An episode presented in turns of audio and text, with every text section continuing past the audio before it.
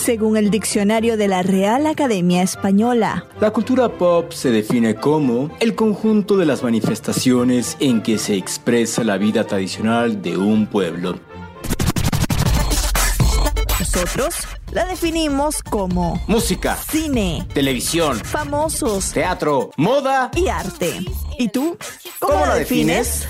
Somos Zona Pop con Marisabel Houston y Javier Merino segunda temporada de Monarca, la serie de Netflix, que bueno, ya salió hace dos semanas en el tiempo y espacio que estamos grabando por segunda vez este episodio y ya muchísima gente ha tenido tiempo de, de verla. Yo la vi en una sola sentada, me encantó y me dejó queriendo más, más, más este, no solo temporadas, bueno, los episodios y las temporadas y para ver cómo eh, transcurre el resto de la trama. Yo soy Marisabel Houston desde Atlanta. Me encuentran en Twitter en arroba HoustonCNN y en Instagram arroba Marisabel Houston. El podcast lo encuentran como Zona Pop CNN en Twitter, Facebook y en Instagram bajo ese mismo nombre y en las plataformas de streaming en cualquiera estamos como Zona Pop CNN. Javier. No, ¿qué tal?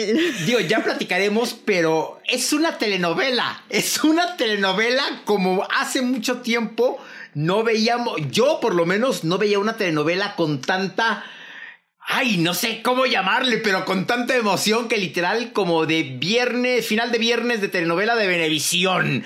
Yo soy Javier Merino desde la Ciudad de México, mi cuenta en Twitter es arroba merinoCNN y en Instagram me encuentra como Javito73 www.cnn.com diagonal zona pop, nuestra página popera con todos los episodios y www.cnne.com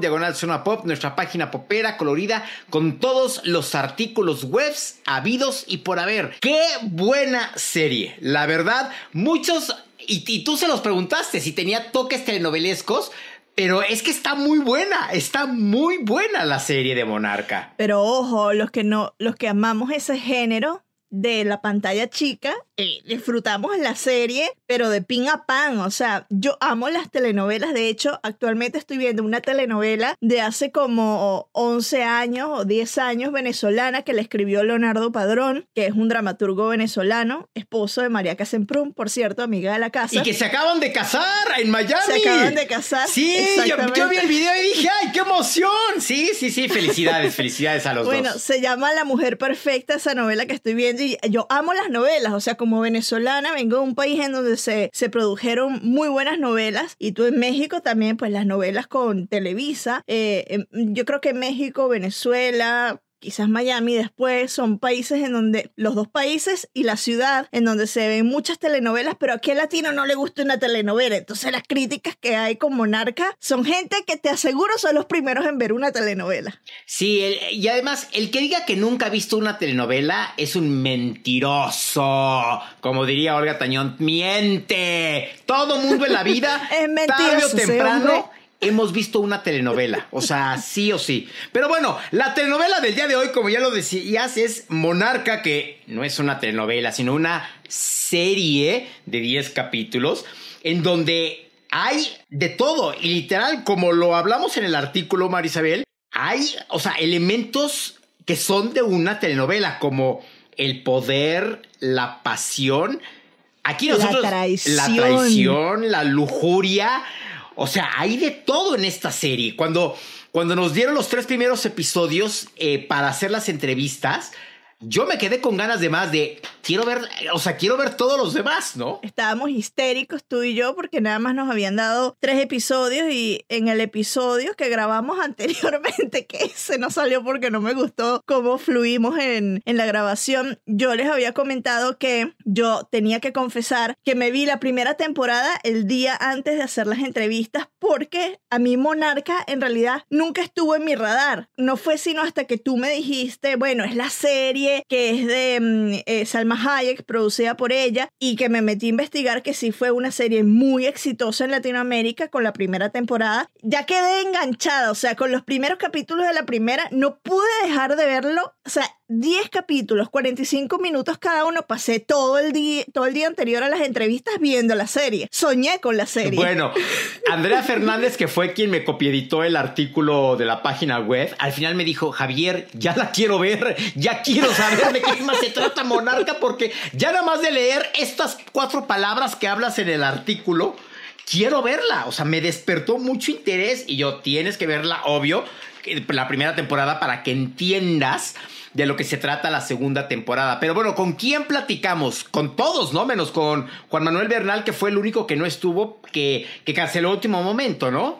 sí, porque tuvo un problema de salud, entonces tuvo que cancelar, pero hablamos con Irene Azuela. Ella da vida Ana María Carranza, es la periodista de esta familia que por un breve tiempo o no, es que no sé, no recuerdo si logró quedarse con la compañía, pero su padre sí quería que ella fuese la sucesora, pero ella dijo que no. Después dijo que sí. Bueno, hablamos con Osvaldo Benavides, que hace de Andrés Carranza, que él sí tuvo el poder de monarca. Y también hablamos con la madre, Rosa María Bianchi, que vemos en la segunda temporada es que quiero hacer spoilers, porque es que yo digo, ya se hazlos, ay, por Dios. Vamos a poner aquí el sonido de spoiler. spoiler.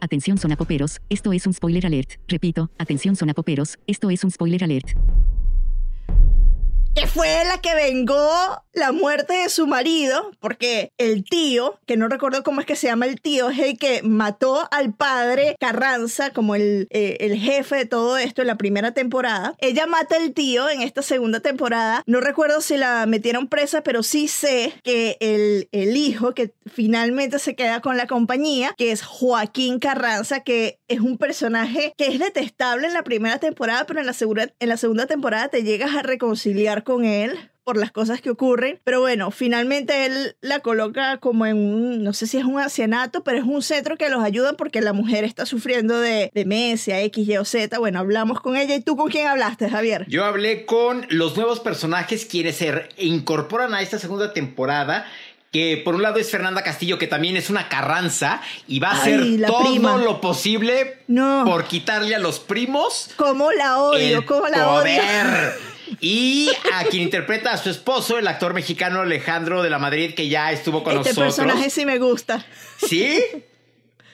sí, es que está. A mí se me hizo como. Eh, eh. Pero es que es como el neutral en, en toda esa pelea entre bando y bando, entre las primas, él es como que el cable a tierra. Entonces es necesario para, para que tranquilizar un poco la situación, porque si no sería demasiado, o sea, ya jalada de pelo y todo, ¿no? Vamos a escuchar todas las entrevistas con, con, con todo con casi todo el elenco de la serie Monarca y después platicamos. Querida hijita.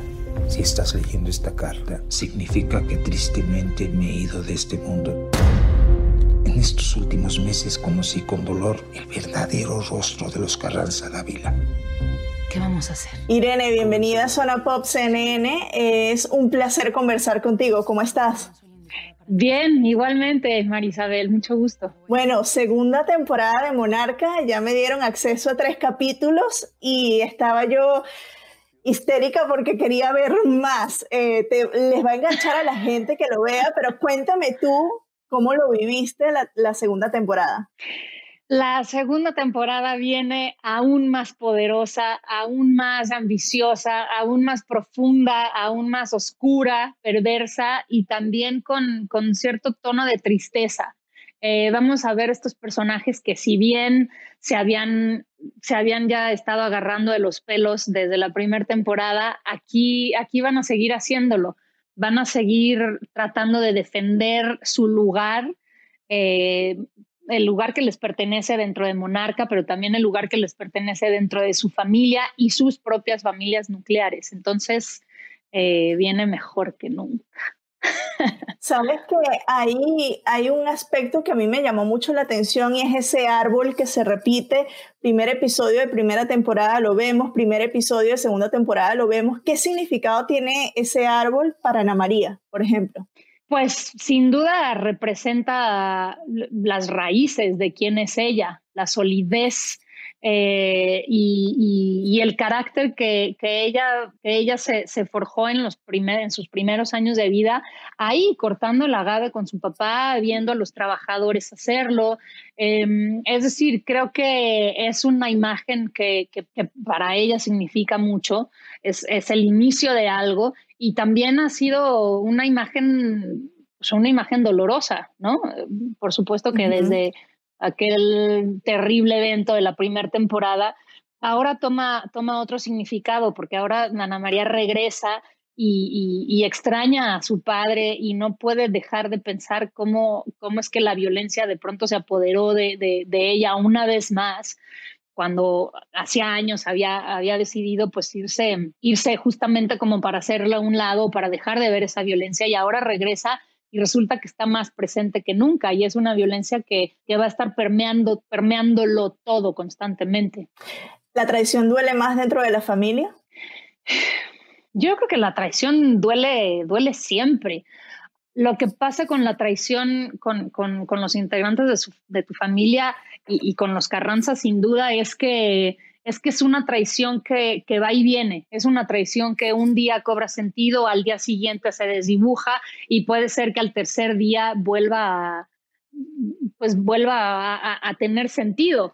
Estos personajes, como te decía al principio, están, están todo el tiempo em, como poniendo en tela de juicio sus propios valores y, y, dándose cuenta de qué son capaces de hacer, ¿no? Entonces, cuando de pronto dan un, cruzan una línea, eh, viene una gran traición, una gran deslealtad, pero después hay como, hay, hay un acercamiento o algo, a lo mejor hay una preocupación. Entonces, eso, eso se da mucho en la familia, eso de ahorita muy cerquita y ahorita este, mejor de lejitos. Y, y, por eso digo que los Carranza, sobre todo los tres hermanos Carranza, eh, están todo el tiempo, pues, redefiniendo cuáles son sus, sus valores, ¿no? Porque un día defienden a, su, a su familia nuclear y al día siguiente eh, defienden a su, a su familia original. Y ahí se juega, se juega muchísimo vemos el, desde la primera temporada y en esta segunda no es la excepción, el rol de la mujer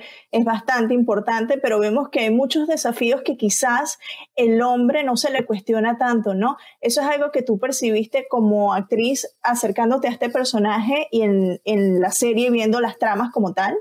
De... Mm, ¿A qué te refieres con que los hombres no se, no se lo cuestionan? Por ejemplo, por ejemplo cuando eh, Ana María, presidenta de Monarca, ¿no? Eh, las decisiones que tomaba tal vez no se le cuestionaban tanto o se le cuestionaban eh, un poco más en vez que a un hombre, ¿no? O sea, vemos que todavía ese, la mujer en poder es totalmente desequilibrada. Absolutamente de acuerdo. Em, si bien no fue una, una, intención clara, digamos, o como un, un, target al que, al que pensábamos llegar, por supuesto que sí se habló y por supuesto que así hay esta cosa de cómo es que esta, esta chava, que además de que tiene muy poco conocimiento de este gran negocio, de este gran emporio, es mujer piensa que va a llegar a darnos órdenes. O sea, sí hay, sí hay una cosa que, pues, que está dada, ¿no? Está dada en nuestra sociedad y sin duda en la idiosincrasia mexicana. Entonces, por supuesto que las decisiones que Ana María de pronto tiene que tomar, quizás si las hubiera tomado Joaquín no hubieran sido tan, tan cuestionadas. Y eso es una de las cosas interesantes que, que nos ha que nos ha gustado tocar, sí, sin duda. Segunda temporada de Monarca, ya me vi tres capítulos, eh, como ya le dije a Irene, quedé histérica porque quería verlo todo eh, de binge watching. Y yo escribí aquí traición, lujuria, amores del pasado, secretos de velada, espionaje y más. ¿Cómo vivieron ustedes la segunda temporada de Monarca? Eh, bueno, yo me pasó lo mismo al ver los capítulos este, no, no puedes dejar de verlos, están en ese sentido de la intriga, de cómo, creo que está mejor que la primera. Te atrapa más que la, que la primera. Y esto es algo que yo creo que tiene que ver mucho cómo está editado, ¿no? Creo que está editado de maravilla. Y, y cómo, cómo me parece que también la edición ha hecho que, que creo yo que es la edición, no sé, pero que se vean los personajes como más a profundidad. Como que se detienen más, se detiene el tiempo en los personajes. Osvaldo, el primer capítulo el primer capítulo de la segunda temporada, Todos eh, tenemos secretos, es el nombre de ese capítulo. ¿Qué secretos esconde la segunda temporada de Monarca para la gente que está preparándose para verla? Muchos secretos, los cuales, si revelo, dejan de serlo. Pero sin duda, como, como comenta Rosa María, yo siento que la primera temporada es presentar a los personajes y la, y, la, situación así de hola, buenas noches, nosotros somos estas personas y vivimos así y somos eso. Y la segunda es, ahora sí les vamos a decir quiénes somos por adentro y qué es lo que está pasando realmente. Entonces, eh, la, la, segunda temporada va hacia la profundidad de los personajes, mucho más, porque ya, ya sabemos, por, por lo menos a cierto nivel quiénes son, ahora podemos darnos el, el, el chance de, de conocerlos más y poder no juzgar o relacionarnos con ellos de sus lados más oscuros y luminosos de una manera más directa, ¿no? Sin que nos causen rechazo o habiendo pasado una primera impresión. Entonces, cada personaje, los nuevos integrantes de, de, la familia, todos tienen una, una agenda secreta, motivaciones distintas, y a lo largo de la historia es lo que la gente va a ir descubriendo, que lo que pareciera en el primero o segundo capítulo de uno de los personajes resulta que en realidad no es así, es mucho más complejo para el quinto capítulo y eso es lo que lo hace enriquecedor, ¿no? Y, es, y, que le da la, la complejidad de, a, la historia y a, estos personajes que nosotros también vamos descubriendo a la hora de hacer. Bueno, eh, decían que uno de, los éxitos de la primera temporada, porque fue una de las series más vistas a nivel mundial, es que tiene tintes telenovelescos, ¿no? Ustedes dos tienen experiencia en telenovelas. Eh, ¿cómo, ¿cómo, ven? Esto es como un resurgimiento tal vez de las telenovelas, pero ahora en series, que lo hemos visto ya con, con Netflix. Pues es que el, melodrama no está peleado con las series. El melodrama es un género que puede estar bien o mal trabajado, pero como todo. Digo, igual la comedia puede estar bien o mal trabajada, la tragedia puede estar mal o bien trabajada. Pero creo que en nuestro caso, en, en Monarca, pues sí, es un, es un drama familiar más que un melodrama. Yo creo que es un drama familiar. Lo que apunta Osvaldo, yo creo que es que en, la primera temporada se mostraban los personajes, empezaron como a arrancar y ahora están como caballos desatados, ¿no? En sus propias eh, carreras, digamos.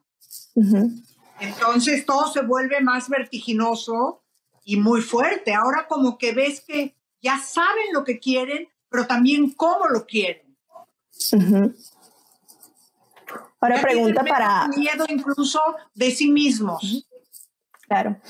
Última pregunta y va para ambos, Osvaldo, Rosa María. La escena más difícil de rodar en esta segunda temporada que, que se pueda revelar. ¿Cuál será? Yo, yo sé que todo el mundo va a querer que yo responda que este, una escena ahí muy cachonda, pero no, estuvo, de hecho, hasta estuvo muy divertida y nos reímos mucho. Las escenas difíciles de rodar son las que son del exterior, noche, con todos los personajes eh, muertos de frío, tres días de filmación. Esa respuesta es aburrida, pero esa es la, claro, es la verdad. Rosa María. Mira, yo no, tampoco, yo sí la tengo, pero no lo puedo revelar. Pero a mí me encantó eh, la primera, esta escena cuando que está en el tráiler, ¿no? Cuando yo le digo a él que él es el próximo de Monarca, el próximo jefe de Monarca, el jefe de Monarca ahorita, pero ya cuando ves la escena, me encanta porque como que nosotros no nos quedamos como en una esquina mientras Joaquín y Ana María se quedan como no entendiendo y cuando él se pelea con Joaquín después, se crea una atmósfera entre él y yo en ese rincón que me pareció maravilloso, maravilloso. Bueno, se nos acabó el tiempo. Mil gracias y felicidades por esta segunda temporada. Está espectacular. Gracias, a ti por estar aquí con nosotros. Qué padre, gracias. Alex Fernanda, antes que nada, gracias por estar en CNN en español, segunda temporada de Monarcas.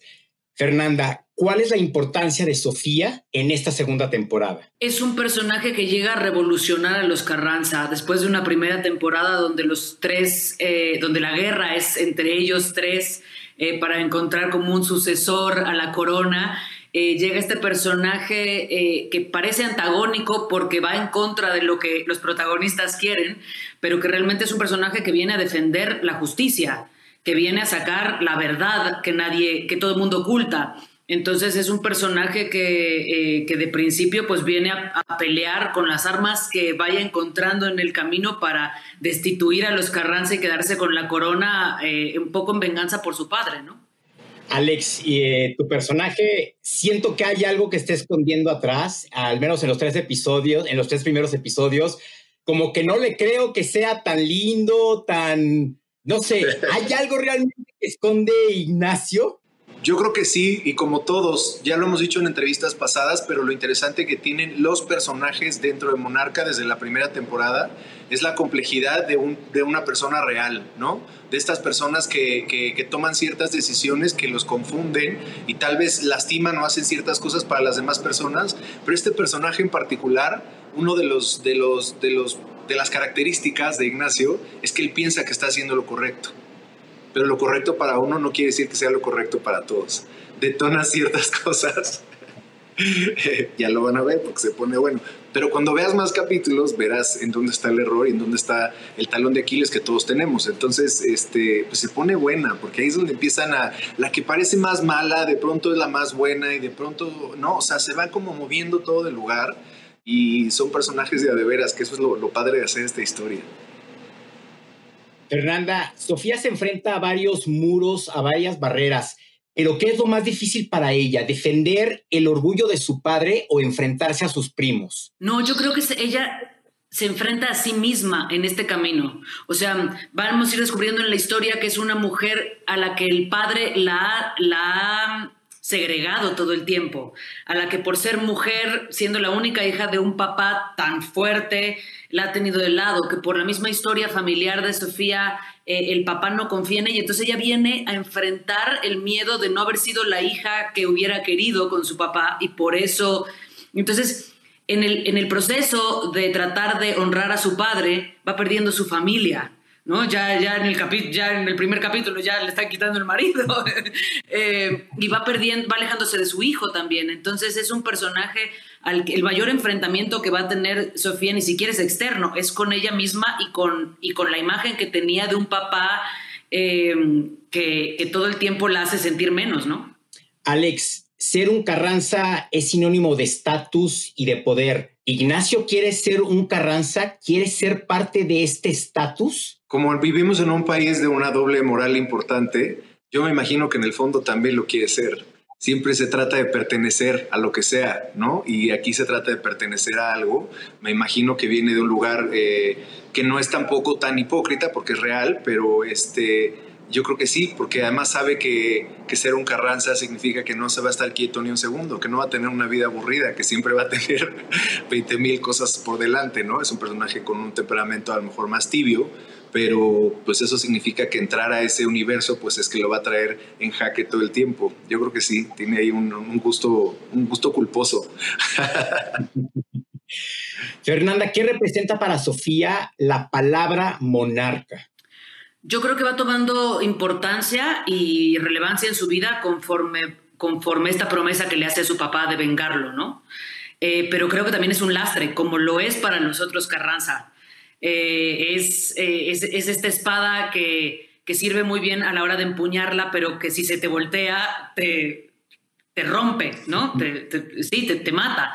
Entonces, eh, es eso, es, el, poder, pero que tiene dos empuñaduras para que te pueden hacer demasiado daño y que son una responsabilidad muy fuerte. Y creo que, que ella va descubriendo lo, terrible, lo más terrible de ser un Carranza conforme, eh, conforme va avanzando la historia. Alex, para terminar, ¿qué tiene Monarca a diferencia de otras series en donde se involucra la política, la droga, el poder, la lucha por sobrevivir. ¿Por qué el público no puede perderse esta segunda temporada de Monarca? Porque los personajes en la primera no sabían que tenían que ir por todo. En esta temporada todos los que estamos involucrados vamos por todo. Es como si fuera el último día de la vida de todos estos personajes. Están defendiéndose con todo lo que tienen. Entonces lo interesante es las batallas desde cada lugar de cada quien, que son, cada uno tiene sus razones, pero en esta temporada van todos por todo. Entonces es una batalla campal. Yo digo que es como una guerra disfrazada de, palabras eh, rimbombantes y de, y de lujos y de cosas, pero en realidad es una guerra. Es lo que se pone interesante. Fernanda Castillo, Alex de la Madrid, gracias por estar en Sea en Español. La neta, no, yo, yo, o sea, quedé, o sea, yo decía, es que esto es una serie, es una novela, me, me dejan en final de viernes, o sea, está, está, está, me, creo que me gustó más esto, lo, que he visto en la primera temporada. Está, está muy buena, muy buena. Me encantó. Mucho éxito. Muchas gracias. muchas gracias, Javier. Qué padre. Se siente muy bonito. Muchas gracias. Hacemos lo que hay que hacer para protegernos. Cueste lo que cueste. Yo no empecé esto, pero tengo que terminarlo. Yo aquí tengo que decir algo de Irene Azuela. Yo la conocí cuando ella estaba en la preparatoria y a ella le gustaba. Ella era parte del grupo de comedia musical de su escuela que, no sé, era el Colegio Numic, que era conocido por sus representaciones de comedias musicales. Y justo cuando ella y cuando ella estaba haciendo eh, El Diluvio que viene, yo estaba haciendo fama el musical en la universidad. Y entonces, como en la universidad en la que yo iba, la WIC, iban muchos que estuvieron en el Ilumic, pues fueron a ver fama y bla, bla, bla, bla, bla. Y ahí fue donde yo la conocí. Y entonces la dejé de ver desde entonces. Y en el primer junket, en las entrevistas de la primera temporada de Monarca, cuando me ve entrar ella estaba sentada con los otros dos hermanos, con Osvaldo y con Juan Manuel Bernal, y me ve entrar y así de, hola, pues hola, ¿cómo estás? Y los otros viendo así como que qué onda con estos ¿Quién dos. Es este? Sí, sí, sí.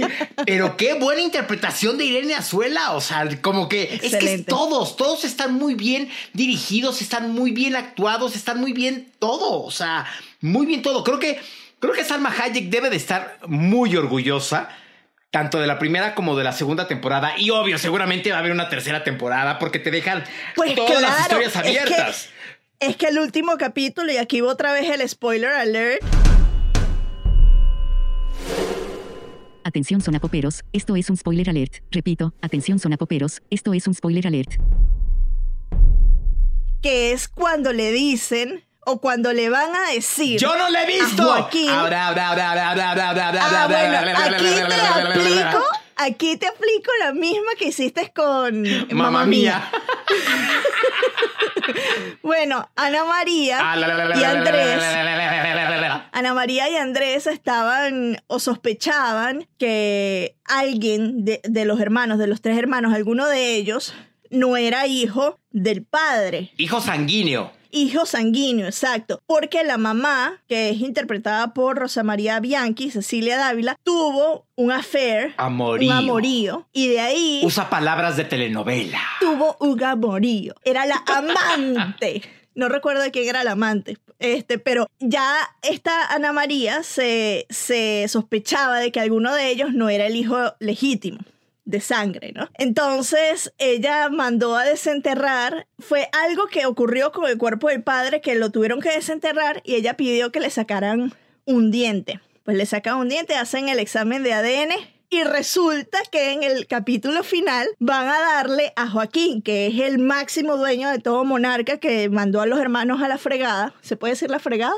Sí. Que mandó a todos los hermanos a la fregada y que se impuso como el rey máximo de monarca, pues, ¡pum! Que no es el rey máximo porque no es el hijo legítimo, no es el hijo de sangre. Y en el, en el testamento del padre dice que nada más los hijos de él, o sea, que sean hijos de él, sanguíneos, son los que pueden estar, son los que se pueden quedar con lo del testamento y con la empresa.